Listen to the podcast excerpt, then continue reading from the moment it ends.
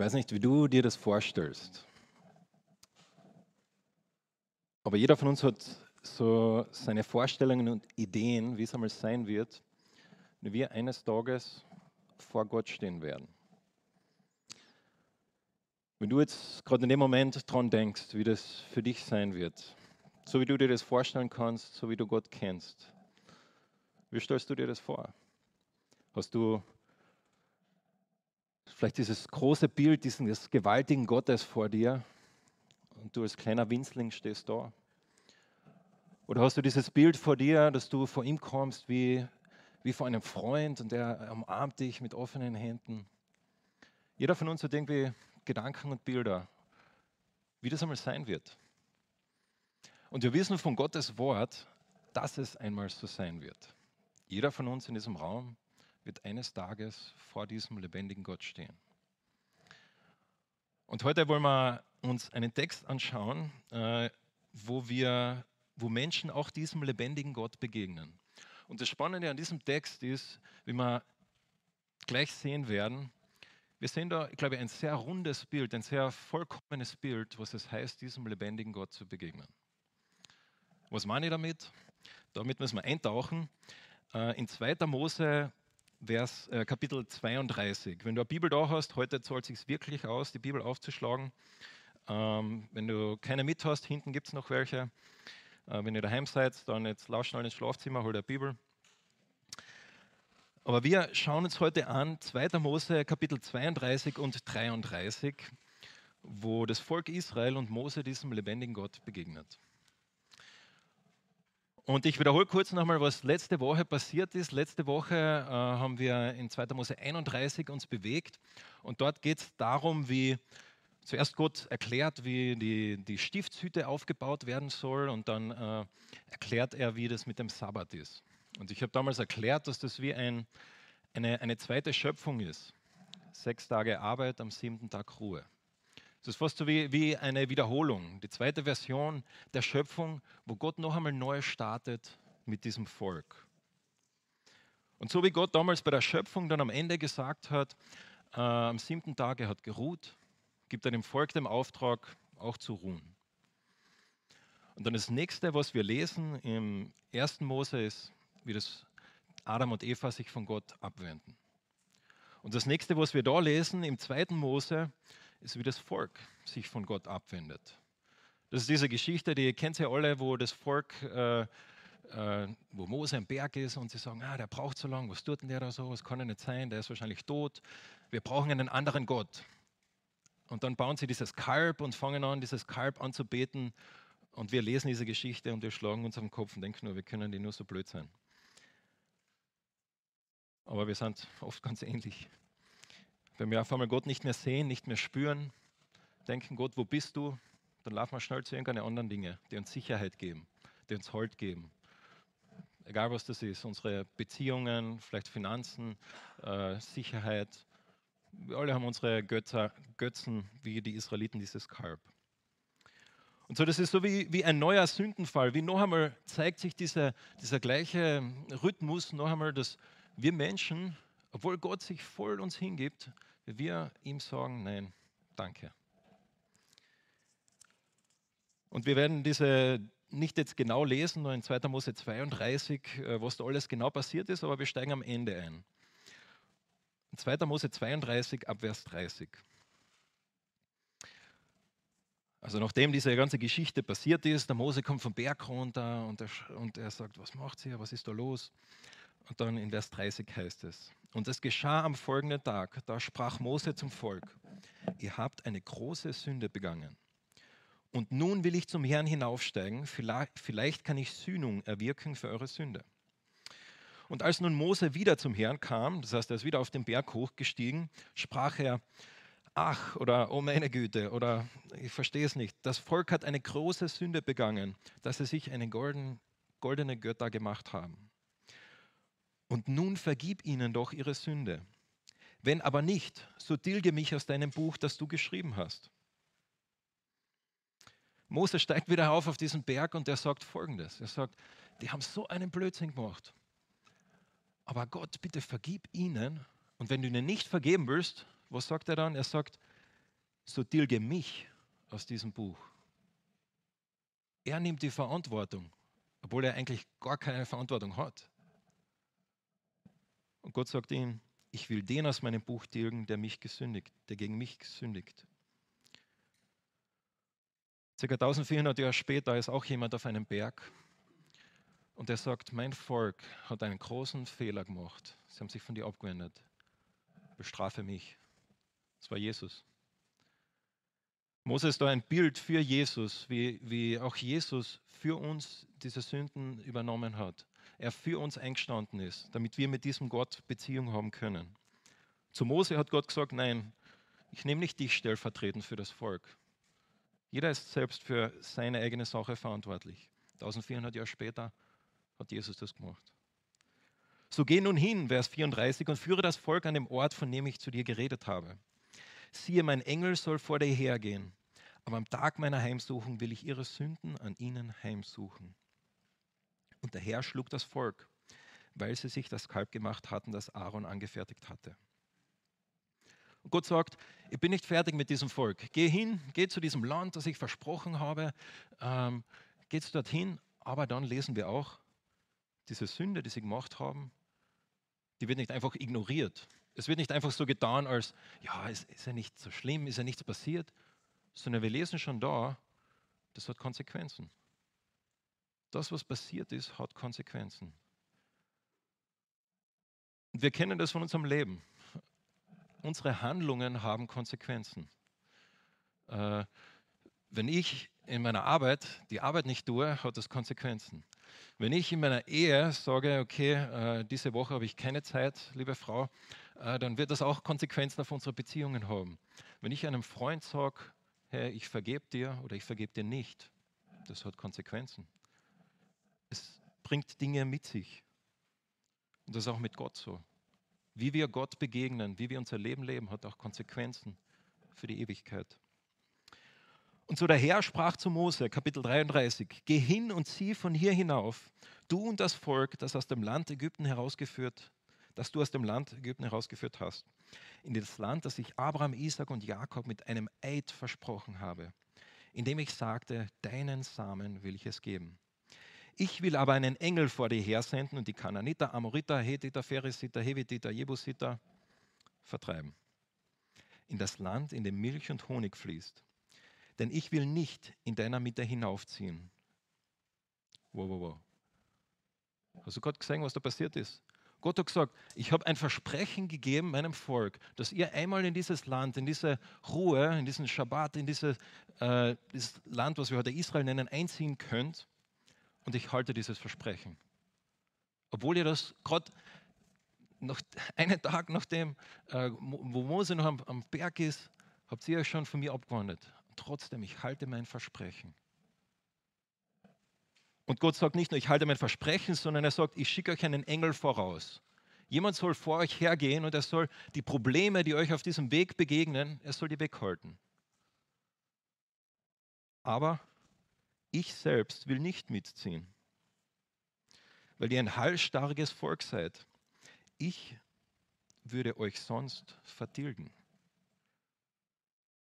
Gott sagt, ich selbst gehe nicht mit euch, ich halte mein Versprechen, ihr könnt gehen, aber es hat Konsequenzen. Ich selbst kann nicht mit euch gehen. Und das Interessante ist, es ist ja, was ist der Grund dafür, dass Gott das macht? Das ist der Schutz. Er möchte das Volk schützen. Weil er sagt, wenn ich mit euch gehe, dann überlebt ihr das nicht. Wenn ich mit euch gehe, habt ihr keine Chancen, dass ihr jemals ankommt. Und dieses Beispiel, ich glaube, ich habe das schon mal verwendet, aber ähm, ich, ich vergleiche das manchmal gern mit Gottes Heiligkeit, wie, wie Gott ist, mit einer radioaktiven Tonne. Also stell dir vor, da, da steht eine radioaktive Tonne, äh, Plutonium oder so. Jeder von uns äh, hätte er einen gesunden Respekt vor dieser Tonne. Keiner würde jetzt herkommen mit einem Messer und einfach rein äh, die Tonne aufmachen, weil wir wüssten, das hat Konsequenzen. Gleichzeitig keiner von uns würde sagen, ah, ah, warum bist du so, du Tonne, du radioaktives Material, ah, das kann ja nicht sein, sei doch nicht so, so, so radioaktiv. Macht keinen Sinn, gell? weil die, das, das ist so. Und auch Gott ist heilig in seinem Wesen, komplett rein, komplett ohne Sünde. Und wenn wir diesem Gott begegnen, können wir nicht sagen, ah ja, du nicht so, ist ja nicht so dramatisch, sondern Gott ist so. Und genauso wie diese Donne, wenn wir mit ihr umgehen in einer Art und Weise, die äh, nicht den Regeln äh, konform, wo, wo dann äh, zum Beispiel wir sie aufmachen oder so, wir würden sterben. So auch mit Gott. Wenn wir als sündige Menschen vor ihm kommen, wir sterben. Und Gott weiß das und Gott möchte uns vor Gott, Gott möchte uns vor ihm schützen. Weil er weiß, wir überleben das nicht. Und trotzdem haltet er dieses Versprechen und er sagt, ich gebe euch dieses Land, aber ich würde euch vertilgen und deshalb bleibe ich da. Und jetzt hat das Volk die Option, Mose hat jetzt die Option zu sagen, ah ja, das ist ein guter Plan, das machen wir. Äh, wir, wir kriegen den, den Bonus, wir kriegen dieses Land, du vertreibst die, die Feinde, passt du eigentlich soweit? Oder er könnte sagen, nein, Gott, wir wollen dich. Und das macht er dann gleich, wie wir lesen, aber wenn wir das übertragen auf unser Leben, wie oft sagen wir vielleicht zu Gott, ah, ich möchte die, die, den Bonus, die Benefits haben, was es heißt, Christ zu sein. Ah, ich möchte mich äh, vielleicht gut fühlen oder ich möchte ähm, gewisse Dinge bekommen oder, oder ähm, die Dinge, die, die da dabei sind, die inkludiert sind. Vielleicht, ja, ich möchte einfach einmal in der Ewigkeit Frieden haben. Ich möchte das haben und das haben, die Versprechen, ja, die möchte ich alle haben. Und Gott fragt, möchtest du mich? Möchtest du mich? Das Größte und Gewaltigste. Wie ist das Volk damit umgegangen in Vers 4? Als das Volk diese Rede hörte, trug es Leid und niemand legte seinen Schmuck ab. Also sie war nicht happy, sie war nicht glücklich. Denn der Herr hatte zu Mose gesprochen, sage den Kindern Israels, ihr seid ein halsstarriges Volk. Wenn ich nur einen Augenblick in deiner Mitte hinaufzöge, so müsste ich dich vertilgen. Und nun lege deinen Schmuck vor dir ab, so will ich sehen, was ich dir tun will. Da rissen sich die Kinder Israels ihren Schmuck ab beim Berg Horeb. Vielleicht kennst du das in deinem Leben, wo du etwas tust, wo du genau weißt, das ist nicht gut für mich und das ist nicht etwas, was Gott gut heißt. Wo du vielleicht eine, eine Sache tust, eine Sache eingehst, die, die nicht gut ist. Und den Moment, wo du es machst, eine Minute später, fünf Minuten später, du weißt, das war jetzt einfach nur schlecht. Einfach nur sündig. Vielleicht fühlst du dich sogar schlecht. Vielleicht bereust du es gerade in dem Moment, fünf Minuten später. So, so stelle ich mir das vor mit diesem Volk und wir lesen es da ein bisschen. Kann man es richtig vorstellen, wie die dort an diesem Berg sind und, und sie schauen sich gegenseitig an und denken sich, was haben wir nur gemacht? Wie ist es jemals so weit gekommen? Sie bereuen es. Und dann macht Mose folgendes in Vers 7. Mose nahm aber das Zelt und schlug es außerhalb des Lagers auf. Und er nannte es das Zelt der Zusammenkunft.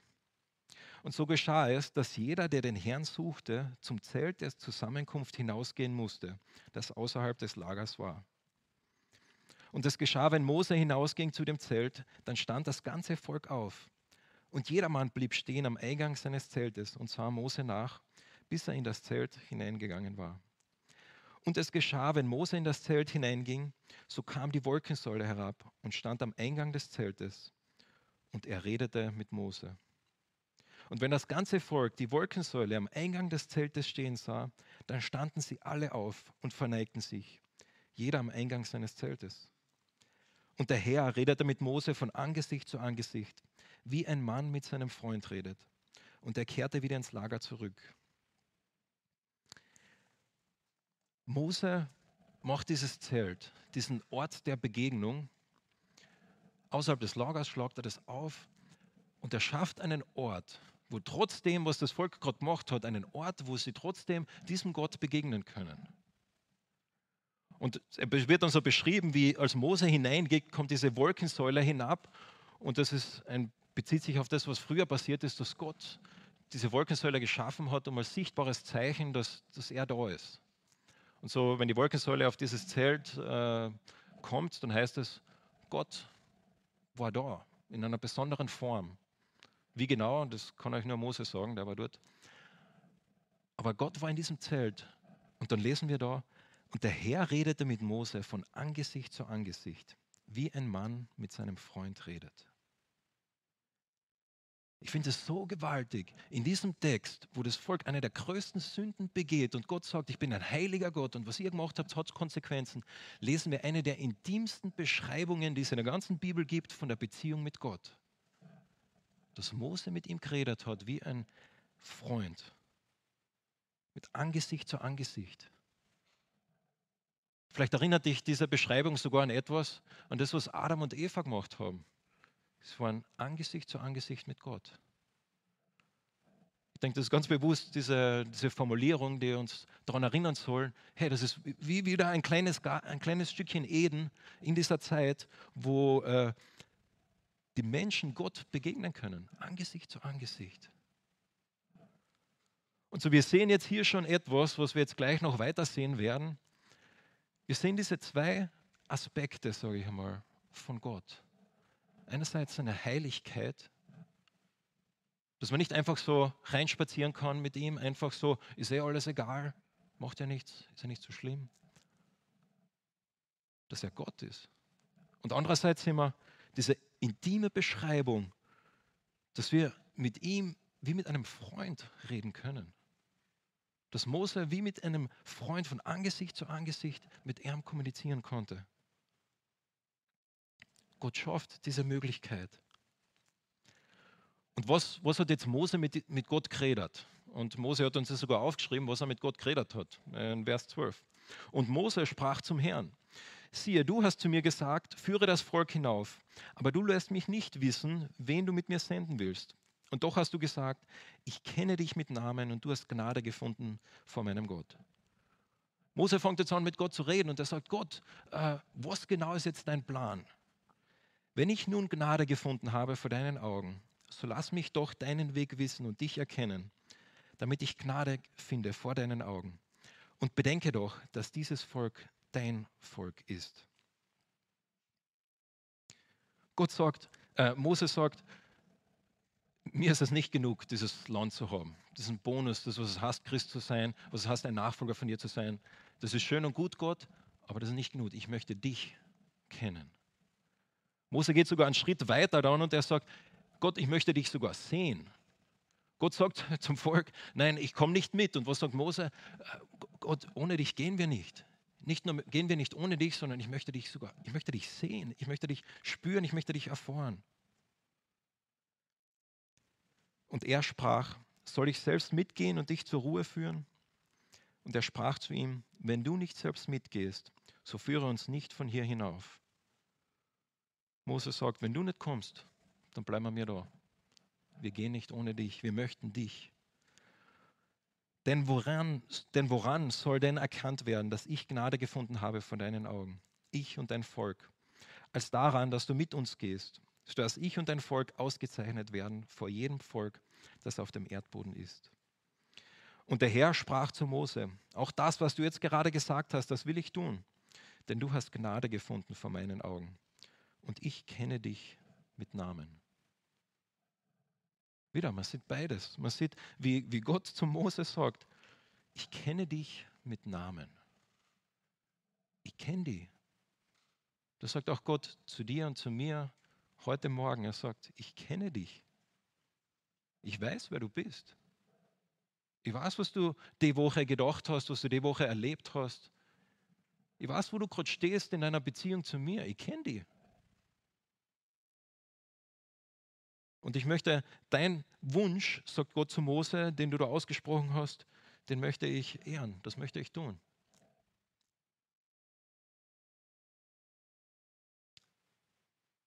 Und so sagt Mose, so lass mich doch deine Herrlichkeit sehen. Vers 18. So lass mich doch deine Herrlichkeit sehen. Lass mich doch sehen, wer du bist. Ich möchte dich sehen, Gott möchte dich erfahren. Hast du das schon mal jemals zu Gott gesagt? Gott, ich möchte dich sehen. Ich möchte dich mehr erleben in meinem Leben. Ich möchte sehen, wie du wirklich bist. Nicht wie ich mich dir vielleicht vorstelle, was für Wünsche und Träume ich habe, der du sein könntest, sondern ich möchte dich wirklich sehen, so wie du bist. Mit allen Ecken und Kanten, die vielleicht für mich gar nicht so schön sind manchmal, aber so wie du wirklich bist, Gott, möchte ich dich sehen. Und Gott sagt, ich will all meine Güte vor deinem Angesicht vorüberziehen lassen. Und ich will den Namen des Herrn vor dir aufrufen. Und wem ich gnädig bin, dem bin ich gnädig. Und über wen ich mich erbarme, über den erbarme ich mich. Und er sprach weiter, mein Angesicht kannst du nicht sehen, denn kein Mensch wird leben, der mich sieht. Gott sagt, ich zeige mich dir. Ich zeige mich dir so, wie ich bin, als Gott, als Herr, als Jahwe. Und dann sagt er aber, aber was du Mose, etwas musst du über mich wissen. Mein Angesicht kann keiner sehen und das überleben.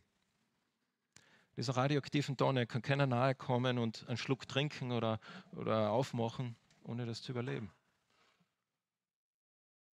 Wir würden Gottes Güte, Gottes Heiligkeit, die würden wir nicht überleben. Und so sagt der Herr in Vers 21, siehe, es ist ein Ort bei mir und da sollst du auf dem Felsen stehen.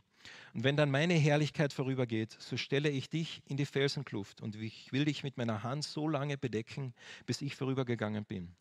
Und dann, wenn ich meine Hand zurückziehe, so darfst du hinter mir herrschen, äh, hersehen aber mein Angesicht soll nicht gesehen werden. Und so Gott schafft einen Weg, dass dieser Mose ihn sehen kann. Er schafft einen Weg und er, er sagt, Mose, weißt du was, auf diesem Berg, da gibt es da diesen Ort da drüben, geh dorthin und ich werde dort vorbeiziehen. Wie genau das ausgeschaut hat, wie man sich das vorstellen kann, müssen wir Mose fragen, wenn wir mal äh, im Himmel sind bei ihm. Aber wir sehen, wie, wie Gott da vorbeizieht und ihm aber gleichzeitig schützt.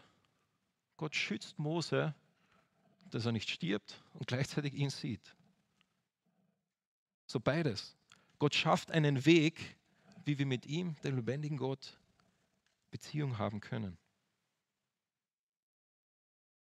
Und dann nächsten, im nächsten Kapitel lesen wir noch, wie das wirklich passiert ist, was, wie das wirklich ausgeschaut hat. Und das möchte ich mit euch noch lesen. Mose beschreibt es. Das war jetzt quasi der Plan, so, so wie wir das machen. Und dann wird das beschrieben, wie es passiert ist. Und der Herr sprach zu Mose, äh, Kapitel 34, hau dir zwei steinerne Tafeln zu, wie die ersten waren, damit ich die Worte darauf schreibe, die auf den ersten Tafeln waren, die du zerbrochen hast. Und sei morgen bereit, dass du früh auf den Berg steigst und dort zu mir auf die Spitze des Berges triffst. Und lass niemand mit dir hinaufsteigen, dass niemand um den ganzen Berg her gesehen werde. Lass auch keine Schafe noch Kinder gegen diesen Berg äh, hinweiden. Und Mose macht, was Gott gesagt hat. Er hebt sich zwei steinerne Tafeln zurecht, wie die ersten waren. Und er stand am Morgen früh auf und stieg auf den Berg Sinai, wie ihm der Herr geboten hatte. Und er nahm die zwei steinerne Tafel in seine Hand.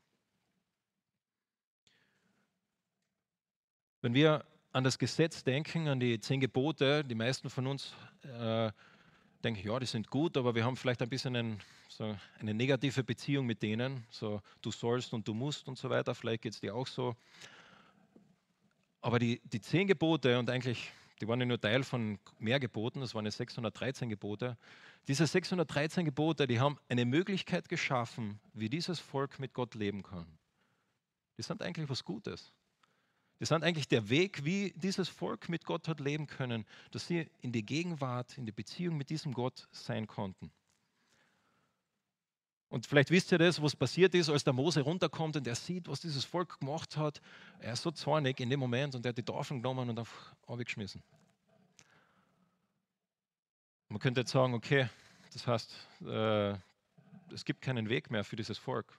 Und Gott sagt auch hier wieder, nein, ich gebe euch eine zweite Chance ich schaffe wieder diesen Weg. Und er, er, bereitet Mose vor, dass er ihnen ein zweites Mal diese Gebote gibt, damit das Volk wieder in dieser Beziehung mit Gott sein kann, damit es mit ihm leben kann. Und so Mose ist auf diesem Berg. Und dann passiert es, wie Gott vor ihm vorüberzieht. Und da kam der Herr in einer Wolke herab und trat dort zu ihm und rief den Namen des Herrn aus. Und der Herr ging vor seinem Angesicht vorüber und rief, der Herr, der Herr, der starke Gott, der barmherzige und gnädig, der barmherzig und gnädig ist, er ist langsam zum Zorn und von großer Gnade und Treue, der Tausenden Gnade bewahrt und Schuld, Übertretungen und Sünden vergibt, aber keineswegs ungestraft lässt, sondern die Schuld der Väter heimsucht an den Kindern und Kindeskindern bis in das dritte und vierte Glied.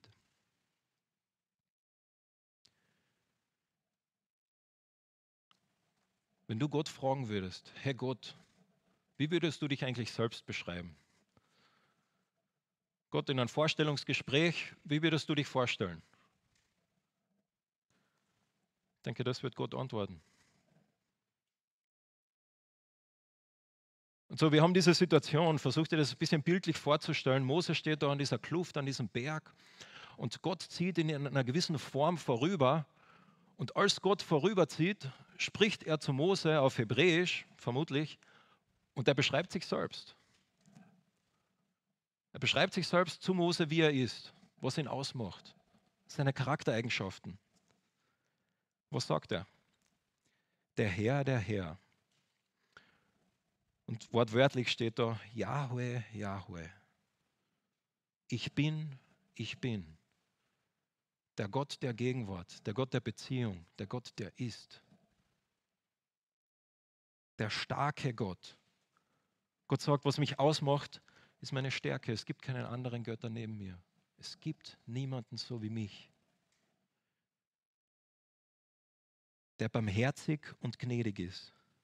Dieser unglaublich starke Gott, der gleichzeitig alles Recht der Welt hätte, zu sagen, mit diesem Volk mache ich nicht mehr weiter. Der alles Recht der Welt hätte, zu dir und mir zu sagen, aber jetzt ist es genug. Der alles Recht der Welt hätte, zu sagen, aber diese Sache, die du da gemacht hast, das hat einen Tropfen zum Überlaufen gebracht. Aber der Gott sagt, er ist barmherzig und gnädig. Er ist langsam zum Zorn und von großer Gnade und Treue. Gott sagt, was mich ausmacht, ist meine Gnade und meine Treue. Dass ich dir treu bin, auch wenn du nicht mir treu bist. Dass ich einen Weg schaffe für dieses Volk, das schon wieder von mir wegkommen ist. Dass ich einen Weg schaffe durch dieses Zelt, dass wieder jemand von Angesicht zu Angesicht mit mir reden kann, dass ich einen Weg schaffe in Jesus Christus, sodass du und ich mit ihm leben können. Der Tausenden Gnade bewahrt und Schuld, der Übertretungen und Sünden vergibt, der alles Recht der Welt hätte, Sünden nicht zu vergeben. Das wäre eigentlich das Gerechte.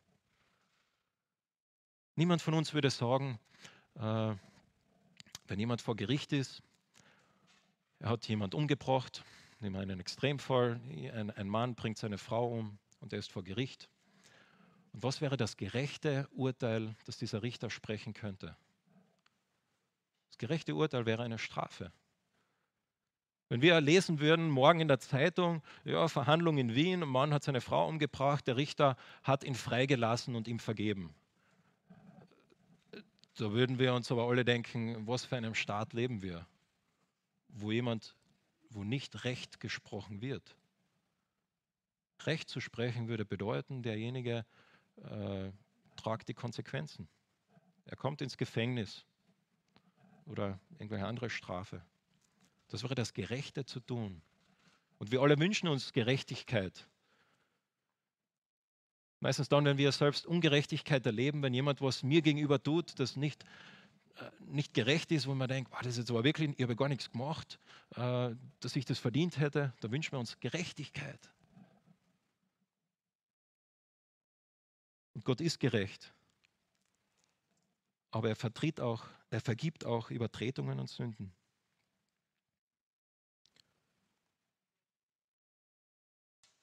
Und wir wissen alle, dass jemand diese Strafe getragen hat. Das war Jesus.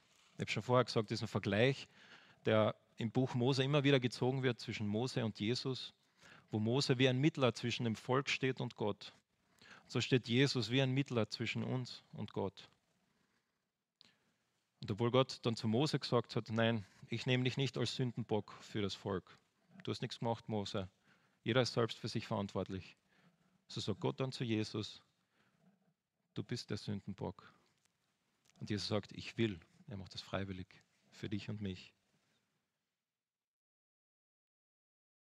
Der aber Übertretungen und Sünden vergibt und keineswegs ungestraft lässt, sondern die Schuld der Väter heimsucht an den Kindern und Kindeskindern bis in das dritte und vierte Glied. Und wir erleben das. Vielleicht denkt man sich ja, das ist ungerecht, aber wir erleben das. Sünde hat Konsequenzen. Ähm, wenn dein Vater oder dein Opa Alkoholiker war, hat das Konsequenzen für dich, obwohl du gar nichts gemacht hast.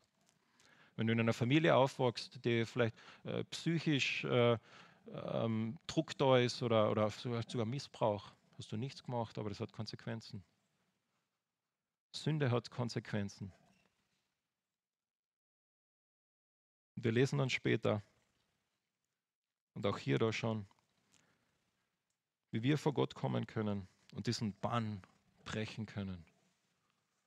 Diesen Bann der Sünde, der sich durch diese Generationen durchzieht, der ist gebrochen worden in Jesus. Und das feiern wir im Advent. Und so deshalb können wir diesem Gott begegnen. Und das ist die Einladung Gottes. Auch diesen Advent. Ich weiß nicht, was dieser Text mit dir macht, wenn du es so liest. Aber ich hoffe, eine Sache hat er gemacht. Er hat ein Bild von Gott ein bisschen geschärft. Weil wir alle haben Bilder von Gott, wie wir denken, dass er ist und wie wir uns wünschen, wie er sein könnte und äh, wie wir ihn gern hätten. Und hier wir gelesen, wie er ist. So ist er. Er ist Yahweh, der Gott, der, der ist.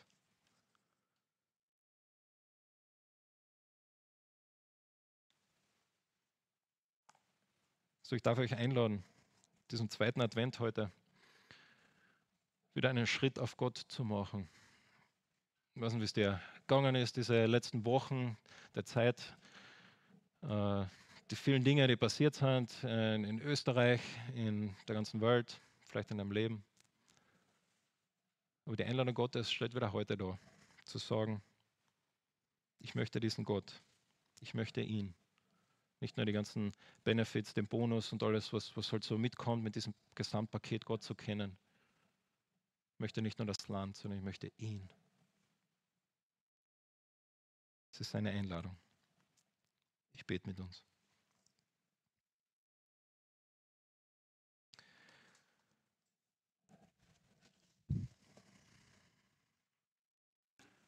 Vater, ich danke dir für diesen Text. Danke dir, dass du das niedergeschrieben hast, wie du oder diesem Mose begegnet bist, wie du in dieser Situation umgegangen bist mit diesem Volk. Danke, dass wir das sehen können, wie du wirklich bist. Und Vater, zeige mir wieder in meinem Leben, zeig mir wieder ganz neu, wie du, wie du tatsächlich bist. Sag mir wieder ganz neu, was du auch in meinem Leben machen möchtest, wo es auch in meinem Leben diese kleinen Götzen gibt, diese Dinge, wo ich irgendwelche Sachen nachlaufe. Sag uns das, Herr. Wir möchten uns davon befreien, weil wir wissen, dass das Beste, was uns passieren kann, das bist du, Herr. Das ist nicht das Land, das sind nicht die ganzen anderen Dinge, sondern das bist du tatsächlich. Und so sag uns das, Herr, in unserem Herzen.